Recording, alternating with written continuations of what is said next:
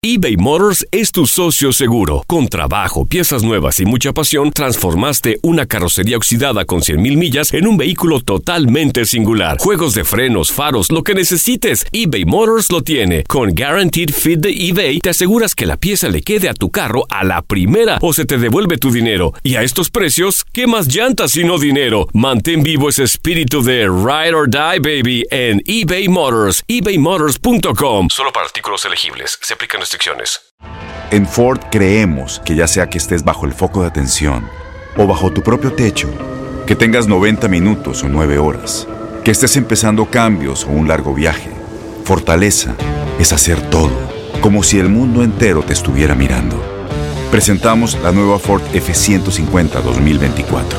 Fuerza así de inteligente solo puede ser F150. Construida con orgullo Ford. Fuerza Ford. Aloha mamá. Sorry por responder hasta ahora. Estuve toda la tarde con mi unidad arreglando un helicóptero Black Hawk. Hawái es increíble. Luego te cuento más. Te quiero. Be All You Can Be, visitando goarmy.com diagonal español. When you buy a new house, you might say, Shut the front door! Winning! No, seriously. Shut the front door. We own this house now.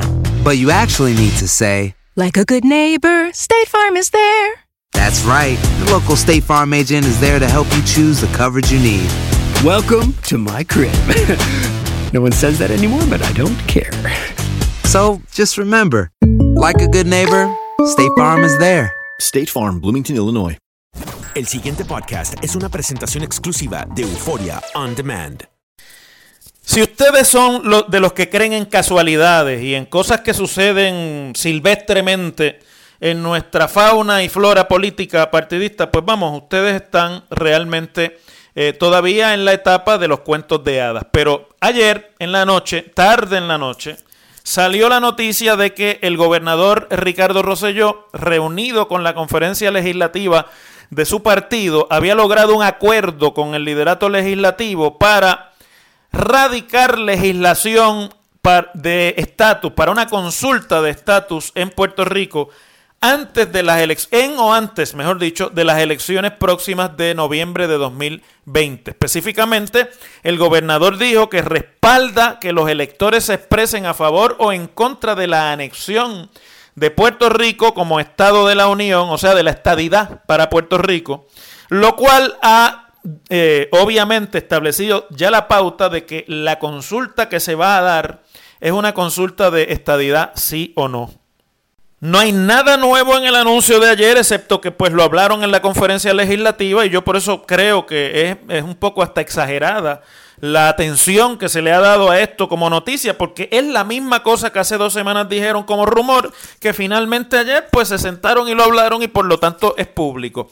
Porque se indica que la consulta, el gobernador está inclinado a que se lleve en o antes de las elecciones generales de 2020, como ya les dije, y que sería un evento para que eh, eh, se quiere utilizar en ese evento los famosos 2.5 millones de dólares que se asignaron en la administración de Obama para una consulta que tenga eh, como condicionante el que el Departamento de Justicia eh, dé su aval a una campaña de educación sobre las fórmulas políticas de estatus y que ha sido la ficha del tranque, por lo menos en el ejercicio plebiscitario que se dio en 2017, porque justicia no solamente que no lo avaló, sino que se expresó en contra de lo legislado en Puerto Rico. Y luego cuando la legislatura y el gobernador trataron de enmendar, nunca recibieron contestación de eh, justicia, lo cual añadido al boicot de todas las demás fuerzas políticas en Puerto Rico, pues básicamente tornó ese resultado de 2017 en un resultado al que nadie le da credibilidad. Dicho sea de paso,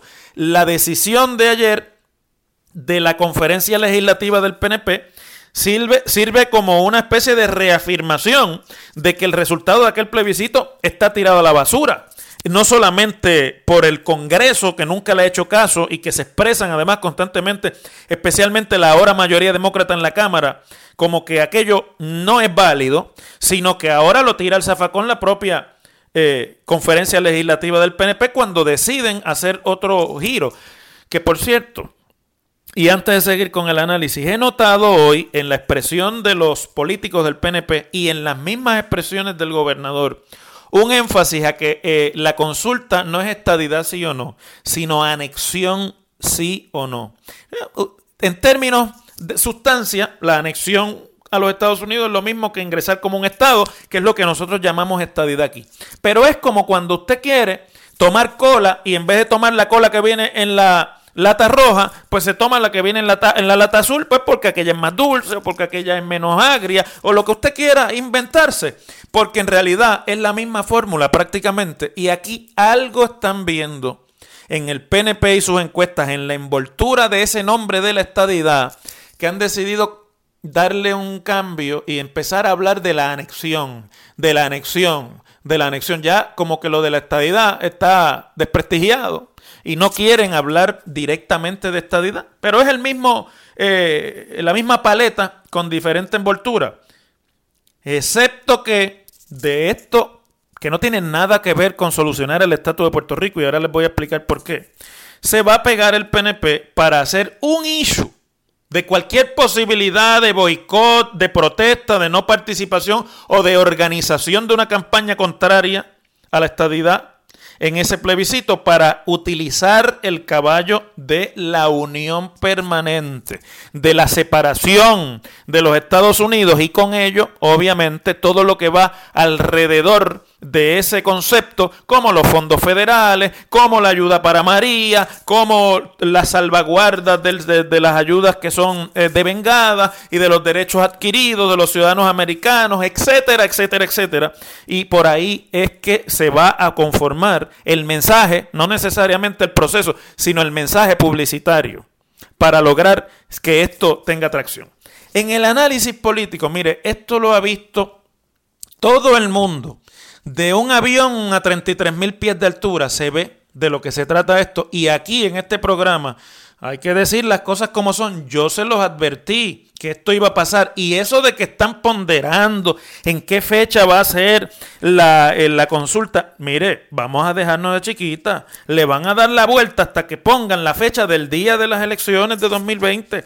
Porque de lo que se trata aquí es que hay una rebelión dentro del PNP contra la posible candidatura nuevamente que se va a anunciar en los próximos días del gobernador Ricardo Rosselló.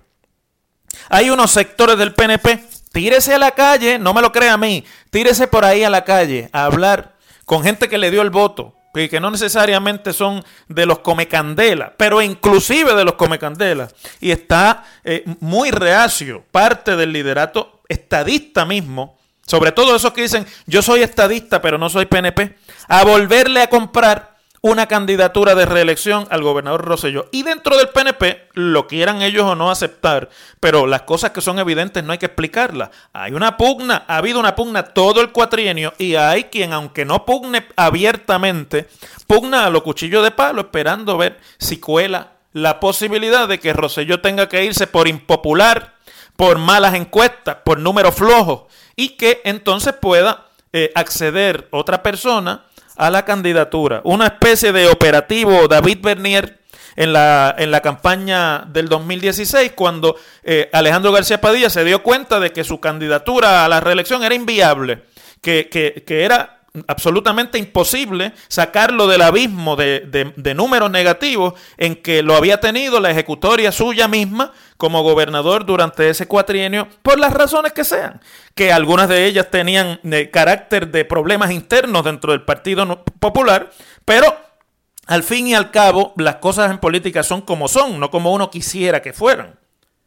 Pero aquí hay varios datos importantes que nosotros no podemos dejar pasar en cuanto a este anuncio. Primero, y recalco porque ya lo mencioné de pasada al inicio del comentario, han tirado a pérdida el plebiscito pasado. Ya finalmente lo dejaron ir. Segundo, este es el gobernador que hizo campaña primarista en su partido y luego en las elecciones diciendo que en los cuatro años de, este, de su término como gobernador lograba la estadidad. Todo el mundo sabía que eso no era cierto, pero vendió el entusiasmo estadista, logró levantar el letargo, logró ganar una primaria, logró cerrar filas después de una primaria que se celebró a pocos meses de las elecciones y que él ganó por poco, no lo ganó ampliamente.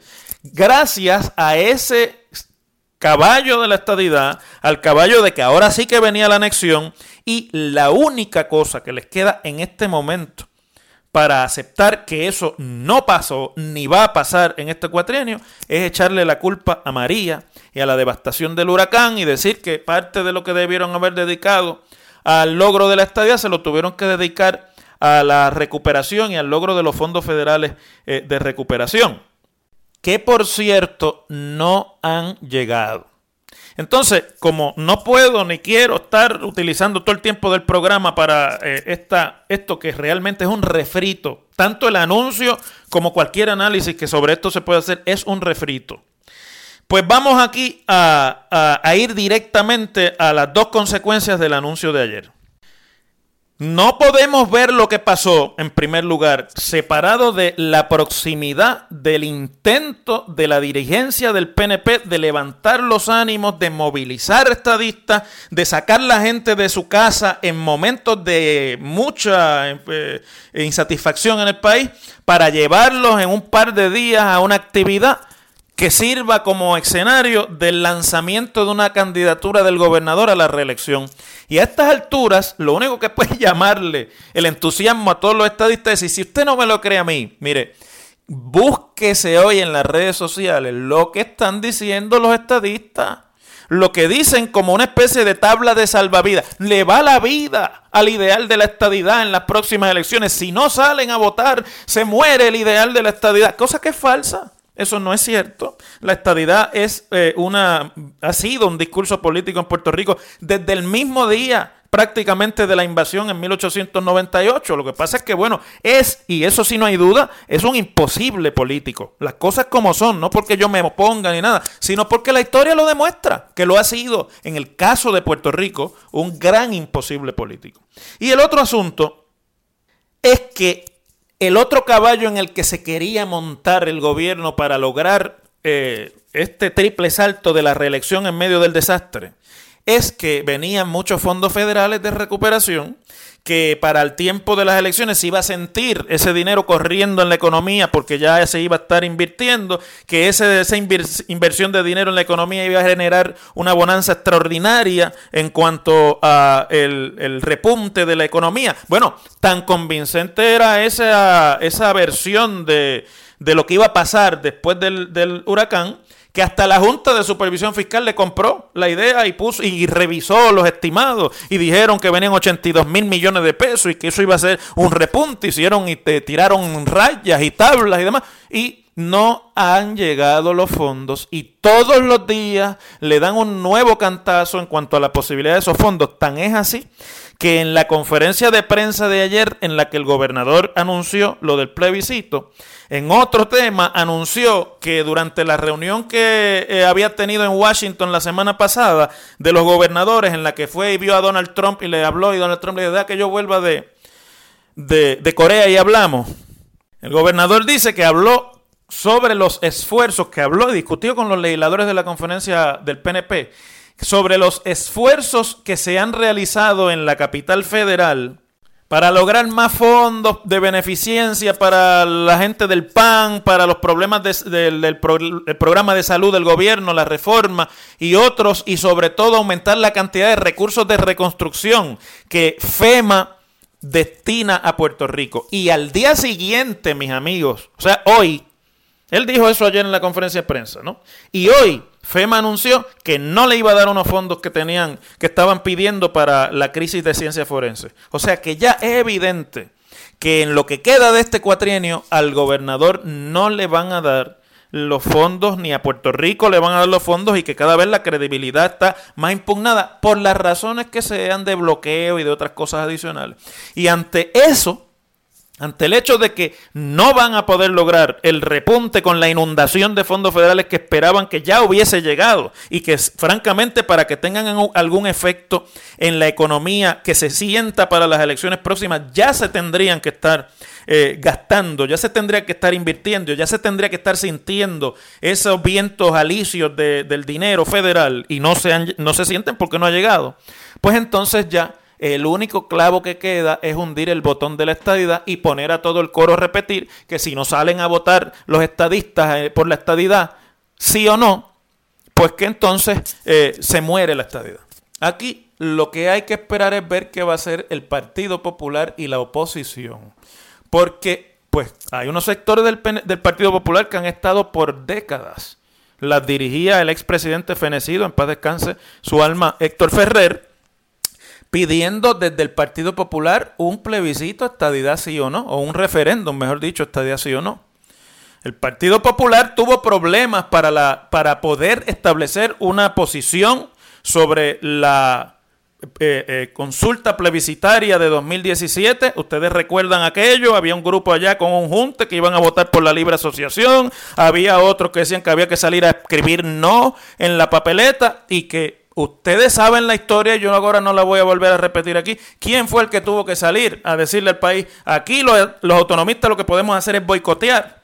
A lo cual se unieron una gran cantidad de alcaldes y entonces el reversazo de la dirigencia del partido en aquel momento. Y los que me están oyendo saben quién fue el que tuvo que salir.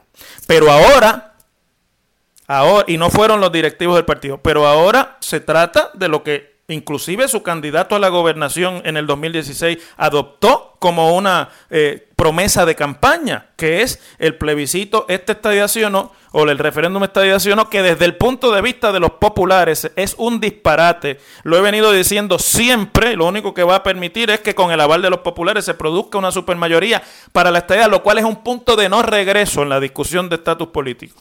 Vamos a ver ahora cuál es la reacción y quiénes van a establecer la estrategia dentro del Partido Popular para reaccionar a esto, que sin duda es un mecanismo de manipulación de las próximas elecciones simplemente para movilizar a los estadistas en Puerto Rico.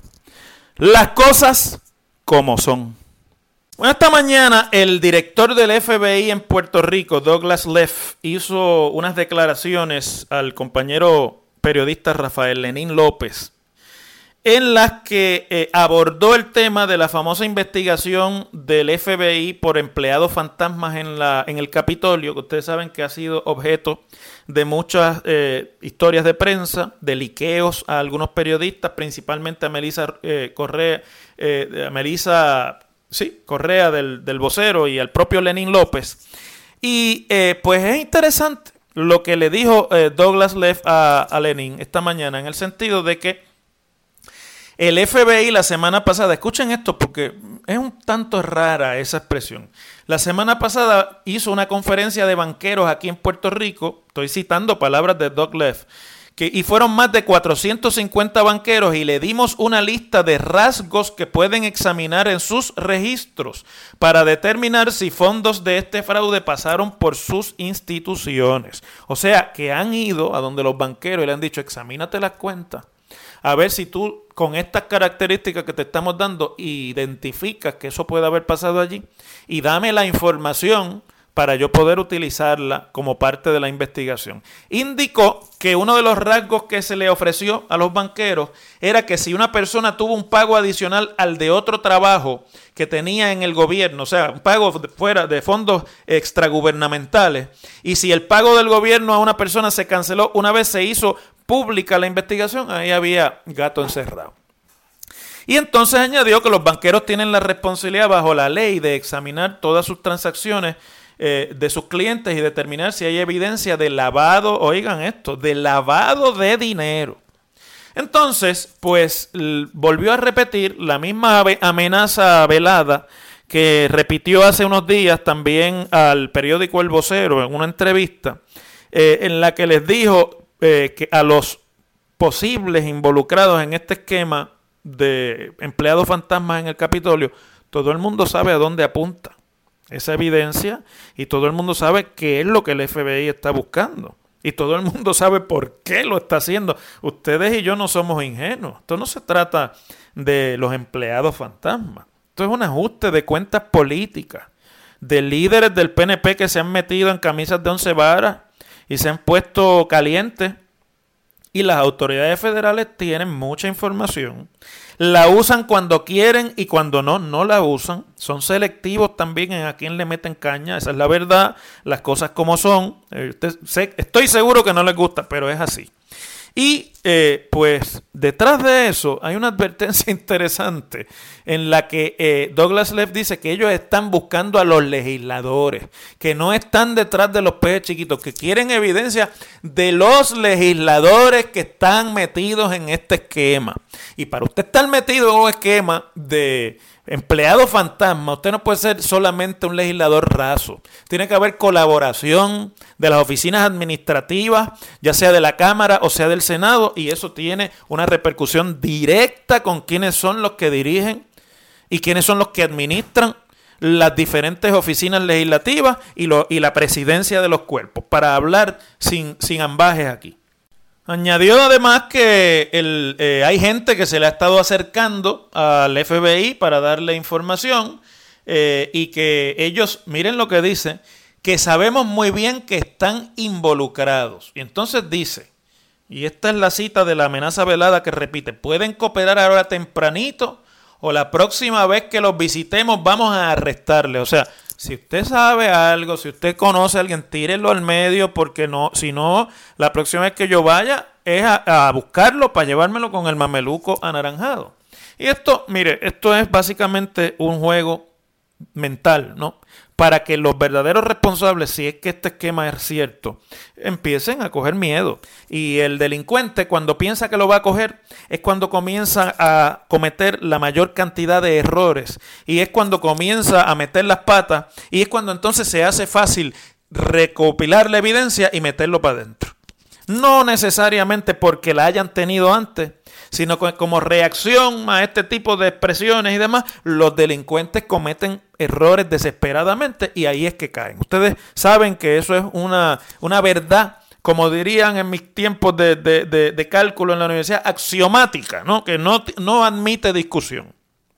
Pero por otro lado, cuando yo leo la información que recoge la prensa hoy, y además yo escuché la entrevista en vivo esta mañana, pues no debo tampoco y tengo que hablarle a ustedes con la misma honestidad y con la misma franqueza de siempre, porque yo pienso que eso es lo que hace que ustedes, no importa si son de mi partido, si no son, estén ahí y escuchen lo que yo tengo que decirles, porque aquí, mire, no vamos con chiquitas con nadie, las cosas como son. A mí, no sé por qué, me da la impresión, escuchando repetir las mismas cosas, las mismas amenazas y demás, que no es tanto lo que tienen y que quizás no es tanta la evidencia que el FBI tiene en este momento y que lo que hace es obviamente eh, provocando que aparezca la evidencia, provocando que eh, por reacciones a lo que se está diciendo públicamente, quienes puedan estar hasta este momento callados porque les conviene callarse, porque no les conviene eh, hablar, porque es peor para el delincuente cuando está de manos con otro más poderoso hablar, porque las consecuencias van a ser aún más nefastas que caer en prisión. Y, mire, usted sabe que cuando estamos hablando, hay muchas cosas que pueden hacer a un delincuente preferir la prisión a preferir eh, eh, hablar sobre algo. Pero no sé si, si me entienden, me da la impresión de que la, evidencia que se tiene hasta ahora, si bien a lo mejor es evidencia sobre lo que se está alegando, no vincula a pejes muy grandes. Y están realmente vinculando a gente que quizás pudo cancelar un chequecito y cobrar un dinerito eh, y que, pues, eso es corrupción, vamos, no lo estoy excusando, pero eso es algo realmente de poca monta. Y que lo que por otro lado, se ha estado aquí especulando grande y abiertamente que es que aquí están líderes legislativos eh, vinculados a este esquema, que los tienen pillados, que tienen información y demás, pues que la cosa no es así de, como tal. Aunque pueda existir la sospecha, aunque pueda existir inclusive la cintila que los pueda vincular, pero que no se, no se convierte todavía en evidencia sustantiva y, y además robusta para echar para adelante un caso que sería un caso de naturaleza no solamente criminal, sino de alto impacto y de alto calibre político en Puerto Rico, porque, vamos, aquí los problemas de empleados fantasmas más eh, terribles y más sonados en la historia de Puerto Rico hace muchos años que pasaron, eh, y además en otros niveles que no necesariamente era la justicia federal. Pero a mí, pues me, me da la impresión de que por ahí eh, todavía falta ese vínculo directo y que el FBI está procurando que ocurra. Y si ocurre, esto sí que no debemos dudarlo ninguno, el timing de esto es justo para el timing de las primarias y para la fecha de las elecciones generales en Puerto Rico. O sea, que lo que surja de ahí, lo que sea que surja, va a tener un impacto explosivo sobre muchos de los que son candidatos en la próxima elección. Así es como se bate el cobre en la corrupta política puertorriqueña. El pasado podcast fue una presentación exclusiva de Euphoria On Demand. Para escuchar otros episodios de este y otros podcasts, visítanos en euphoriaondemand.com. Boost Mobile tiene una gran oferta para que aproveches tu reembolso de impuestos al máximo y te mantengas conectado. Al cambiarte a Boost, recibe un 50% de descuento en tu primer mes de datos ilimitados. O, con un plan ilimitado de 40 dólares, llévate un Samsung Galaxy A15 5G por $39.99. Obtén los mejores teléfonos en las redes 5G más grandes del país. Con Boost Mobile, cambiarse es fácil. Solo visita boostmobile.com. Boost Mobile, sin miedo al éxito. Para clientes nuevos y solamente en línea, requiere AroPay. 50% de descuento en el primer mes requiere un plan de 25 dólares al mes. Aplican otras restricciones. Visita boostmobile.com para detalles. La voz, porque la venta para amigos y familiares de JCPenney está de vuelta. Y esta semana tenemos un cupón de 30% extra para que prepares a tu familia y hogar esta Pascua. Estos son ahorros adicionales por encima de nuestros precios bajos. Además, comparte el cupón con quien tú quieras, porque siempre es mejor cuando ahorramos juntos. JCPenney, tallas y estilos para todos. Oferta válida del 11 al 17 de marzo. Aplican exclusiones. Detalles en la tienda jcp.com.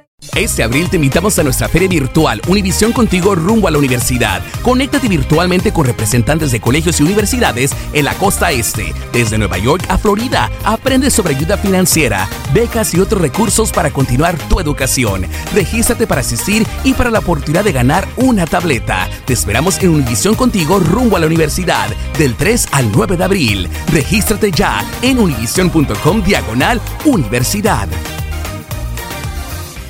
¿No se merece tu familia lo mejor? Entonces, ¿por qué no los mejores huevos? Ahora, Egglands Best están disponibles en deliciosas opciones. Huevos clásicos, de gallina libre de jaula y orgánicos de Egglands, que ofrecen un sabor más delicioso y fresco de granja que le encantará a tu familia. En comparación con los huevos ordinarios, Egglands Best contiene la mejor nutrición como 6 veces más vitamina D, 10 veces más vitamina E y el doble de omega 3 y B12. Solo Egglands Best. Mejor sabor, mejor nutrición, mejores huevos. Visita egglandsbest.com para más información.